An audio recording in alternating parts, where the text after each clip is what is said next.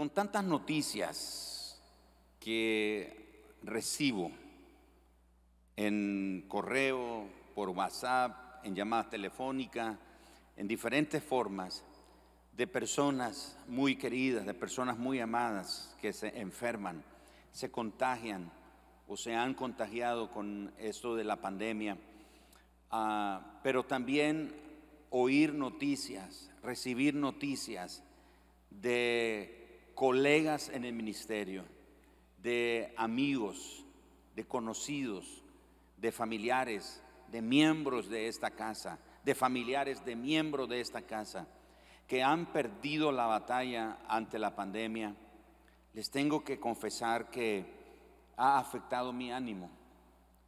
No es que estoy perdiendo mi fe, sencillamente siento que todo esto ha afectado mi ánimo y ha causado en mí una inusual tristeza. Es decir, siempre nos entristecemos por algunas, por algunas cosas y hay diferentes tipos de tristeza. Hay una tristeza que es, según Dios, es cuando nos arrepentimos y ese arrepentimiento provoca en nosotros una profunda tristeza porque hemos pecado contra Dios. Pero también hay tristeza cuando alguien no nos trajo un regalo que queríamos o no recibimos ah, la encomienda a tiempo o no recibimos un obsequio que esperábamos y nos sentimos un poquito tristes. Pero no hablo de ese tipo de tristeza. Hablo de una tristeza inusual que afecta el ánimo, que ah, afecta ah, las emociones y batalla los pensamientos. Esa inusual tristeza ha causado en mí en algunos momentos desesperación. Ha causado en mí momentos de angustia y momentos de aflicción. A veces he orado diciéndole al Señor, cómo me paro ahí delante de tu iglesia para hablarles de la esperanza y del poder que hay en ti, Señor, cuando yo mismo estoy batallando en, llevando mis propias luchas. Pero sé que no soy el único. Sé que usted también se ha sentido igual que yo, porque toda esta situación global lo ha afectado de alguna manera. Pero el ambiente que usted, en el que usted vive, el oikos en el que usted se mueve, su área de influencia en el que usted se mueve, ha recibido un impacto más fuerte que el impacto global. Es como un, es como un terremoto, siempre tiene un epicentro. Entonces, los, la devastación, el impacto de los que están en el epicentro no es la misma de los que están a cientos de kilómetros de distancia. No es lo mismo. Entonces, a nivel global sentimos que nos ha afectado, pero todos de manera particular hemos tenido como un epicentro de la pandemia y de esta enfermedad en nuestro ambiente, en nuestro oikos, porque ese impacto ha sido tan fuerte que ha tocado la salud de nosotros. Algunos de nosotros nos, nos enfermamos o algunos de ustedes se enfermaron y pero el Señor los sanó y están aquí, están gracias a Dios en pie. Otros, su familia ha sido víctima de este impacto. Este impacto fuerte ha provocado ah, un golpe a tu empleo, ha golpeado negativamente los negocios, la economía de cada hogar ha afectado eh, la capacidad de poder comprar más alimentos para sustentar y hay limitaciones en, en los alimentos o lo que se compra para la alimentación y la lista de ese impacto cercano de cada uno de nosotros es variada. Varía mucho según el contexto o el trasfondo de cada uno de nosotros. Pero le quiero decir que no se sienta mal, no debemos de sentirnos mal por eso, porque no somos los primeros en sentirnos en esa forma. Otros también se han sentido así. Otros en la Biblia les ha tocado vivir situaciones angustiosas y situaciones desesperantes. Y uno de ellos es un hombre que se llama Asaf.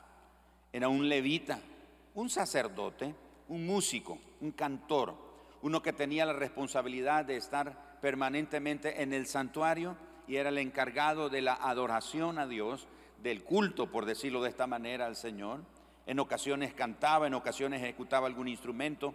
Este hombre, Asaf, nos muestra ahí en el Salmos 80, donde quiero pedirle que me acompañe, y conozcamos la experiencia de este hombre, la experiencia de Asaf. Y muchas veces pensamos que todos los salmos fueron escritos por David, pero nos damos cuenta de que no, hay salmos que fueron escritos por David o otros salmos, como desde el capítulo 70 en adelante, fueron escritos por Asaf, este levita, otros fueron escritos por Coré, otros fueron escritos por Moisés, en fin. Así que este salmo, el Salmos de Asaf, nos enseña unas lecciones tremendas. Y encontramos que Asaf presenta delante de Dios tres peticiones muy puntuales, tres peticiones fuera de lo común. No son oraciones como Señor, ayúdame, Señor, eh, protégeme y, y haz que las cosas me salgan bien. No, no, son tres peticiones que son fuera de lo común, son tres peticiones muy inusuales. Así que Asaf presenta estas peticiones en nombre de él y en nombre de toda la nación de Israel. Pero veamos primero qué es lo que movió a Asaf para presentar esas tres peticiones. ¿Cuál fue el contexto, el panorama que obligó a Asaf a presentar un tipo de petición que no era tan usual? Vamos al capítulo 80 de Salmos y leamos en el versículo 4, por favor. Veamos a partir del versículo 4 las siguientes cosas. Primero, Asaf dice que el Señor no, dice, nos ha mostrado tu indignación, nos has mostrado tu indignación contra nuestras oraciones. La palabra indignación quiere decir enojo. En otras versiones dice te has airado contra nuestras oraciones. Lo segundo que Asaz nos muestra que lo obligó a presentar las peticiones que veremos en un momento, es dice, nos has dado a comer y a beber nuestras lágrimas. Es decir, nuestro alimento, nuestro pan ha sido lágrimas. Nuestra bebida ha sido nuestras propias lágrimas. ¡Wow! ¡Qué panorama! Tercero, él dice que hemos sido motivos de burla de todos aquellos que no conocen a Dios. Señor, la gente que no te conoce se burla de nosotros, como, eh, míralos, ellos confían en Dios y Dios no les ha ayudado en nada. Y lo cuarto que Asad menciona, que fue que lo empujó a hacer una oración como la que veremos, él dice que somos como una pequeña planta desprotegida que no le, no le dejan madurar los frutos y además de eso es destrozada por las bestias del campo. Todo esto lo encontramos a partir del versículo 4. Escucha cómo Asaf dice, Jehová, Dios de los ejércitos, ¿hasta cuándo mostrarás tu indignación contra la oración de tu pueblo? En otras palabras, Señor, ¿hasta cuándo vas a estar enojado con nosotros? ¿Por qué estás enojado? Asab asume que el Señor está enojado con él y su pueblo. Verso 5. Le diste a comer pan de lágrimas y a beber lágrimas en gran abundancia. Versículo 6. Nos pusiste por escarnio, la palabra escarnio quiere decir burla o menosprecio, nos pusiste por escarnio a nuestros vecinos y nuestros enemigos se burlan de nosotros entre sí. En otras palabras, ellos murmuran entre ellos y se ríen, hacen chistes de nosotros, hacen mofa de nosotros, se burlan de nosotros. Continúa en el versículo 7, oh Dios de los ejércitos, restauranos. Llega al versículo 8 y él dice, hiciste venir una vid de Egipto aquí Asaf usa una analogía de una pequeña planta de uva. Una vid es, una, es un árbol, una planta que produce uvas, un árbol de uvas. Un viñedo es un campo lleno de vides, de árboles que producen uvas. Pero Asaf dice que el Señor hizo venir una vid de Egipto, haciendo alusión que Israel sale de Egipto de la esclavitud. Echaste las naciones, las naciones, perdón, y la plantaste. Limpiaste el sitio delante de ella e hiciste arraigar sus raíces y llenó la tierra. Los montes fueron cubiertos de su sombra y con sus sarmientos los cedros de Dios. Extendió sus vástagos hasta el mar y hasta el río sus renuevos. ¿Por qué aportillaste sus vallados? Aquí es cuando él reconoce que es como una pequeña planta desprotegida. Aportillar quiere decir abrir una brecha en un cerco, en un muro. Yo les he contado que algún tiempo de mi vida ah, pasé tiempos o temporadas en la casa de mis abuelos en el campo. Ellos tenían una finca o en casa de una tía que era también en el área rural. Y entonces yo conocí todas e, esas cosas. El portillo, decía, hay que cerrar el portillo, es decir, en el cerco de alambre se abría un portillo, un, un espacio, un hueco donde fácilmente una persona o un animal podía entrar ahí al campo, a la hortaliza, al sembradillo, etcétera, o a una propiedad. Así que el salmista dice, Señor, ah, verso 12, ¿por qué aportillaste sus vallados? La palabra vallados es el muro, es el cerco de protección. Y yo me recuerdo que cuando en casa de mi tía o en finca de mis abuelos, habían algunos cerdos que eran de esos cerdos indomables.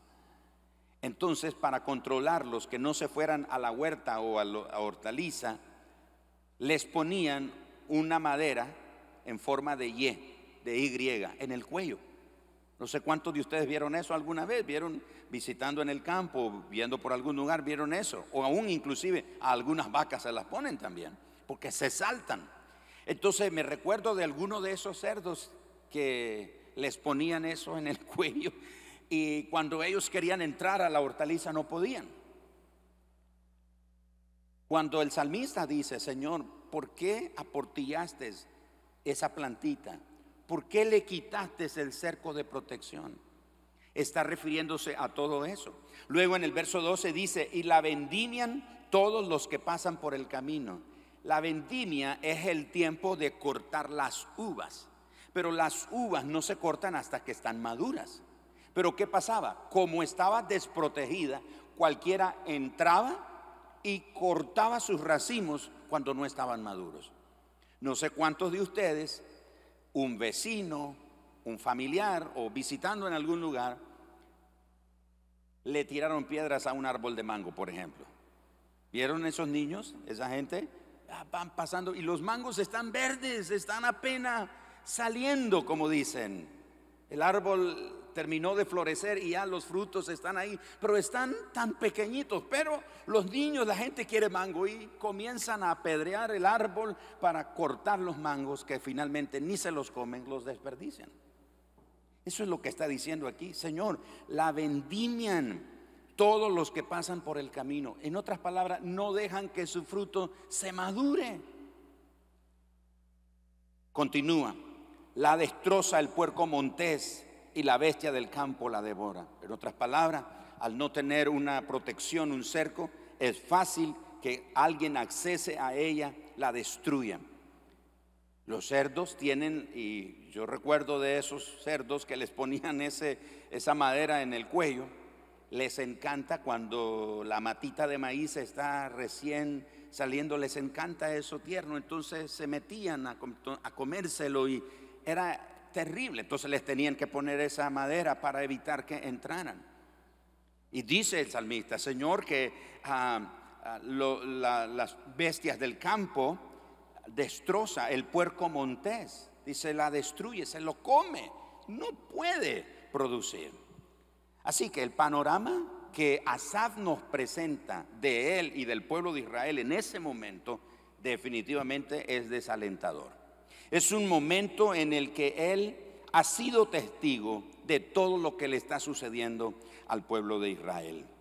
Y lo cierto es que cuando no hay apoyo, ni ayuda de ningún lado, y aclaro, no porque no nos quieran apoyar, no porque no nos puedan, no nos quieran ayudar, sino precisamente porque no pueden ayudarnos.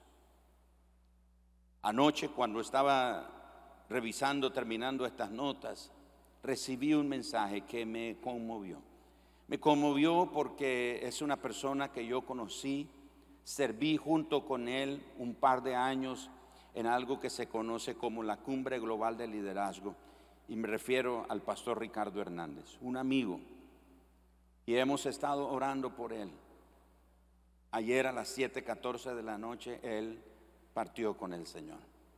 El 11 de este mes su hijo mayor también murió por el COVID. Qué, qué terrible. Y cuando yo estoy ahí en mi oficina viendo, preparando, revisando estas notas, entra ese mensaje. Hermanos, yo me sentí con una impotencia porque yo, Señor, orábamos por un milagro.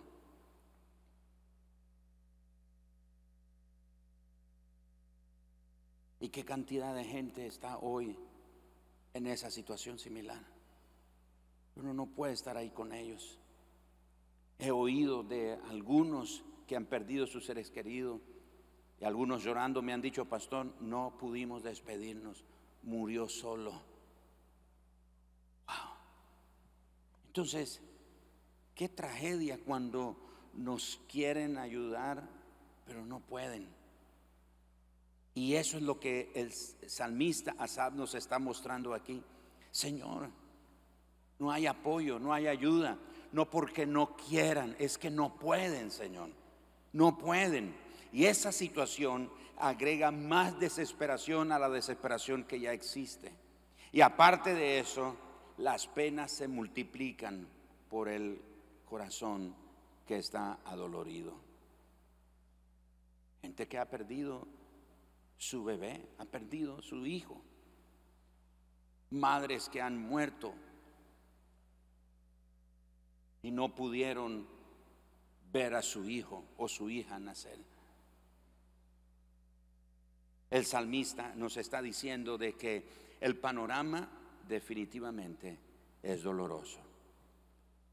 Por causa de esa situación, de ese tipo de situación, se requiere un nivel de oración que sea más intenso.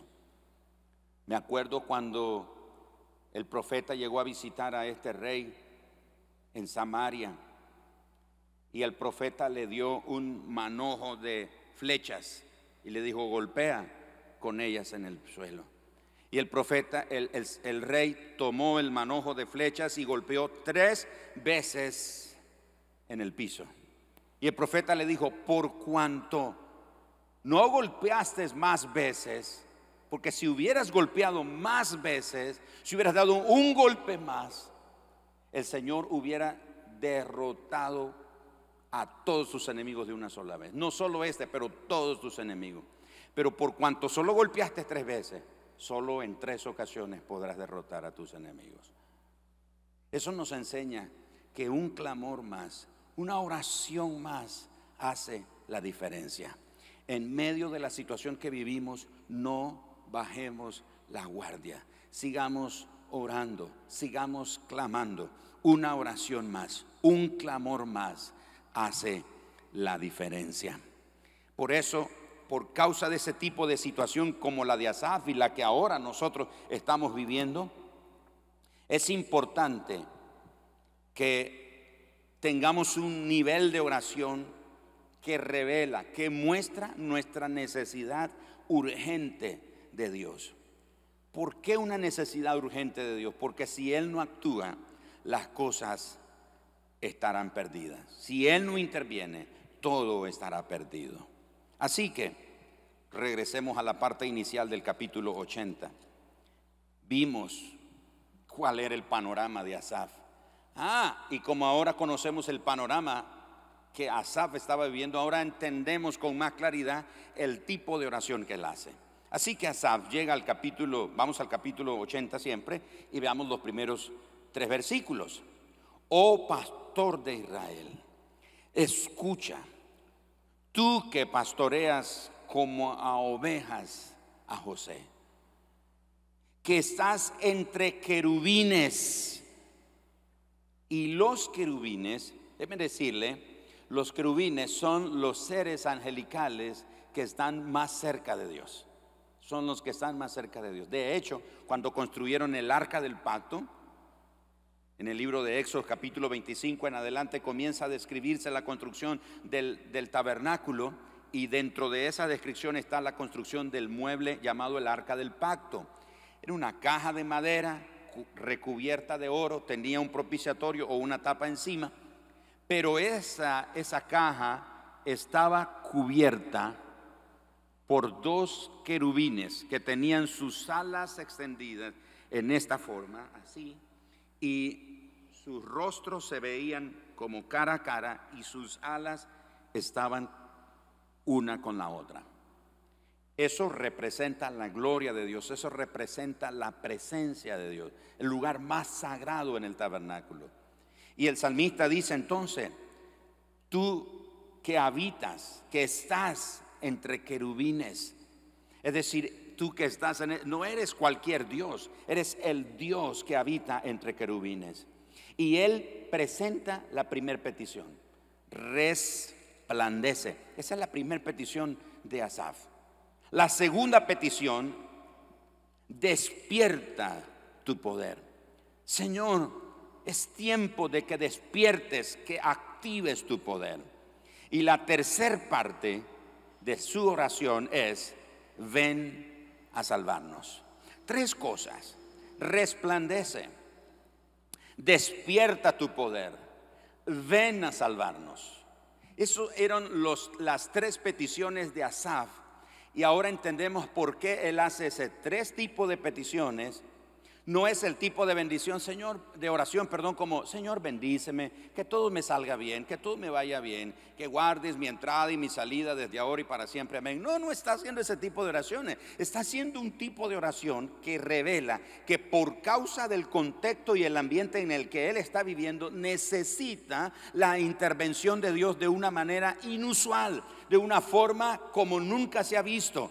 Y por eso él dice, Señor, resplandece la idea de resplandece es, muestra tu gloria esplendorosa, así como esa luz que alumbra a tu pueblo, pero que aterra a tus enemigos. La luz de la gloria de Dios alumbra a los hijos de Dios, alumbra a los que confían en Dios, pero a los enemigos de Dios, la luz del Señor los aterra, los espanta. ¿Se acuerdan ustedes que cuando ah, Pablo va rumbo a Damasco, él vio un resplandor en la media, ah, la hora del mediodía, lo más intenso del sol? Dice que vio una luz resplandeciente y eso le llenó de temor. La luz resplandeciente de Dios aterra a los enemigos, pero alumbra a los creyentes. Hermanos, que en esta hora de oscuridad que el mundo está viviendo por causa de la pandemia y todos los daños colaterales que ha provocado, en medio de esta oscuridad, oremos como Asaf. Señor, resplandece, que tu luz brille en mi ambiente, que tu luz ilumine, alumbre la oscuridad de todo temor que tengo, de todo miedo que tengo, de toda ansiedad que tengo, y que tu luz aterre a tus enemigos, Señor.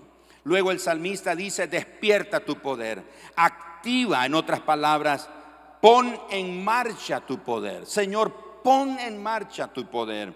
En otras palabras, Señor, es tiempo que entres en acción.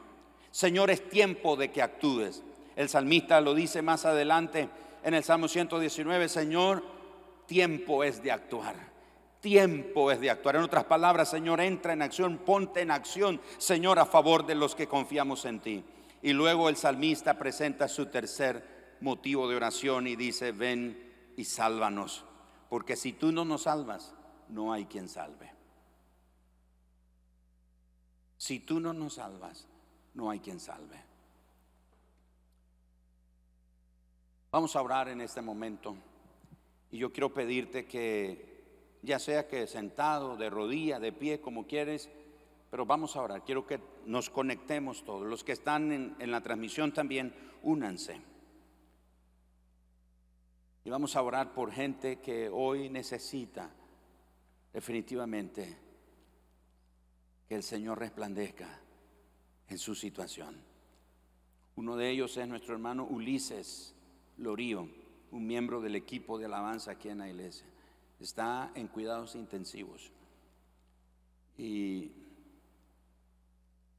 él necesita un dispositivo que, cuesta 620 dólares.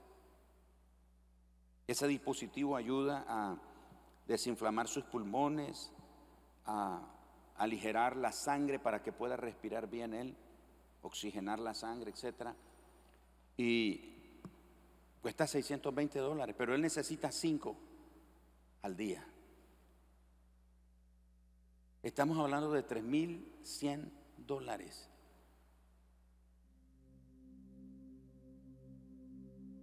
¿Quién puede resistir eso?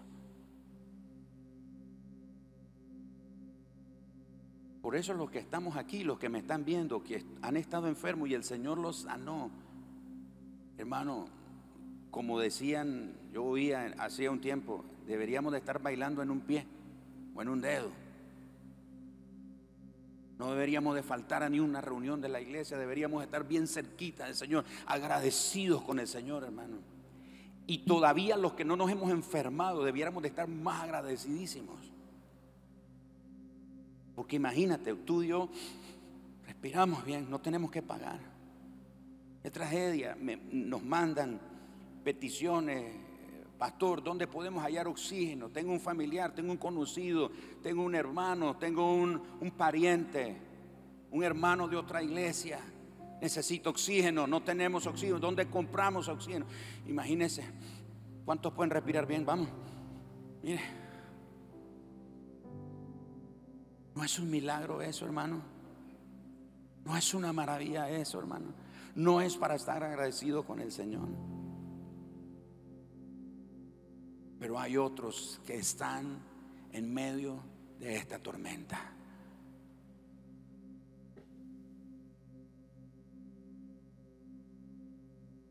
¿Cómo oramos? Señor, resplandece.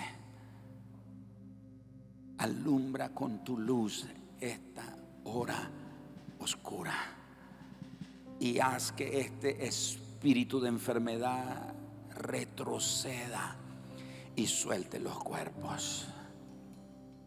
Señor, despierta tu poder. Asad como que le dice, Señor, pareciera que estás dormido, Señor. Pareciera que tu brazo potente está dormido. Pareciera que no estás haciendo nada, Señor. Despierta tu poder, Señor. Yo no sé ustedes, pero yo he estado orando estos últimos días, Señor.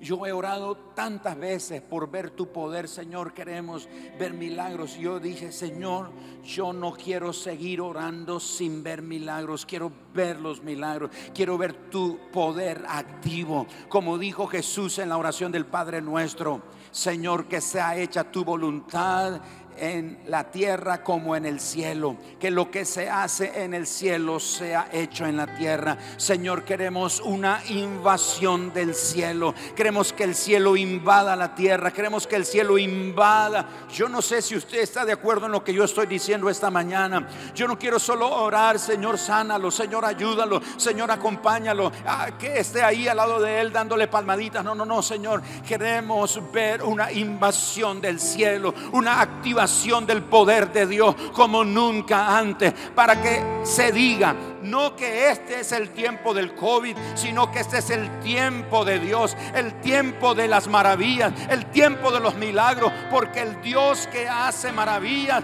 el Dios que hace maravillas no está limitado, no está detenido, no está de brazos cruzados, Él todo lo puede, pero Él necesita que alguien clame. ¿Sabe? Que Sodoma y Gomorra fueron destruidos por causa del pecado. El pecado de Sodoma y Gomorra subió delante de Dios. Pero otra razón por la que Sodoma y Gomorra fueron destruidas fue porque ya no habían justos que intercedieran por ella. Ya no habían justos porque Abraham le dijo, Señor, si hay un justo. Y el Señor le dijo, uno, uno, uno, uno que haya por amor a ese uno no la destruiré. Pero fueron destruidas porque ya no habían justos que clamaran. Justos de Dios, levantemos nuestra voz, levantemos nuestro clamor y pidámosle al cielo que el Dios del cielo, el que habita en sus moradas eternas, el que habita entre querubines, active su poder. Vamos a decirle, Señor, ven y sálvanos. Porque si tú no nos salvas, no hay poder humano que salve. No hay poder humano que pueda salvarnos. No hay poder humano que pueda salvarnos. Solo Dios puede salvarnos. Alguien dice amén. Alguien grita amén esta tarde. Solo Dios puede hacerlo. Así que en una sola palabra, lo que Asaf está diciendo es, restauranos Señor. El verso 3 dice, oh Dios, restauranos, haz resplandecer tu rostro y de nuevo seremos salvos. La palabra restaurar quiere decir ser vuelto a la condición original. Quiere decir recuperar, recobrar, reparar, componer, reponer, renovar restablecer, reinstaurar. Señor, restauranos.